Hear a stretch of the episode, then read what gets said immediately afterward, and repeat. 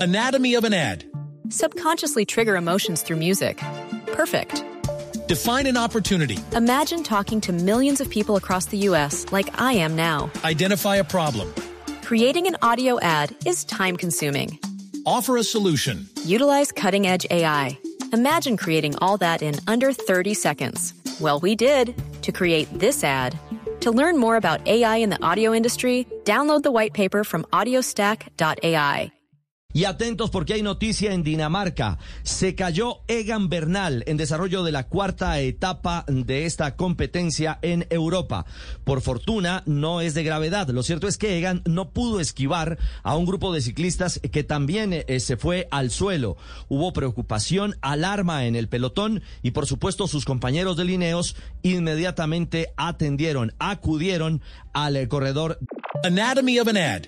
Subconsciously trigger emotions through music. Perfect. Define an opportunity. Imagine talking to millions of people across the U.S. like I am now. Identify a problem. Creating an audio ad is time consuming. Offer a solution. Utilize cutting edge AI. Imagine creating all that in under 30 seconds. Well, we did to create this ad.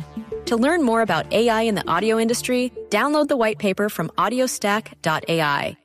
de Zipaquirá. Incluso los técnicos en los carros acompañantes se detuvieron para la revisión de Egan, quien por fortuna regresó al pelotón. Eso sí, debió cambiar de bicicleta para continuar en acción. Quedan aún kilómetros en esta eh, competencia, en esta fracción, 49 en total, cuarta jornada que terminará después de 167.3 kilómetros. Estamos atentos, por supuesto, al reporte médico final en torno a la realidad médica, reiteramos, de nuestro Egan Bernal.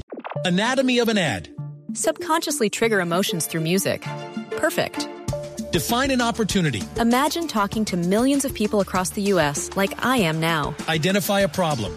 Creating an audio ad is time consuming. Offer a solution. Utilize cutting edge AI. Imagine creating all that in under 30 seconds. Well, we did to create this ad.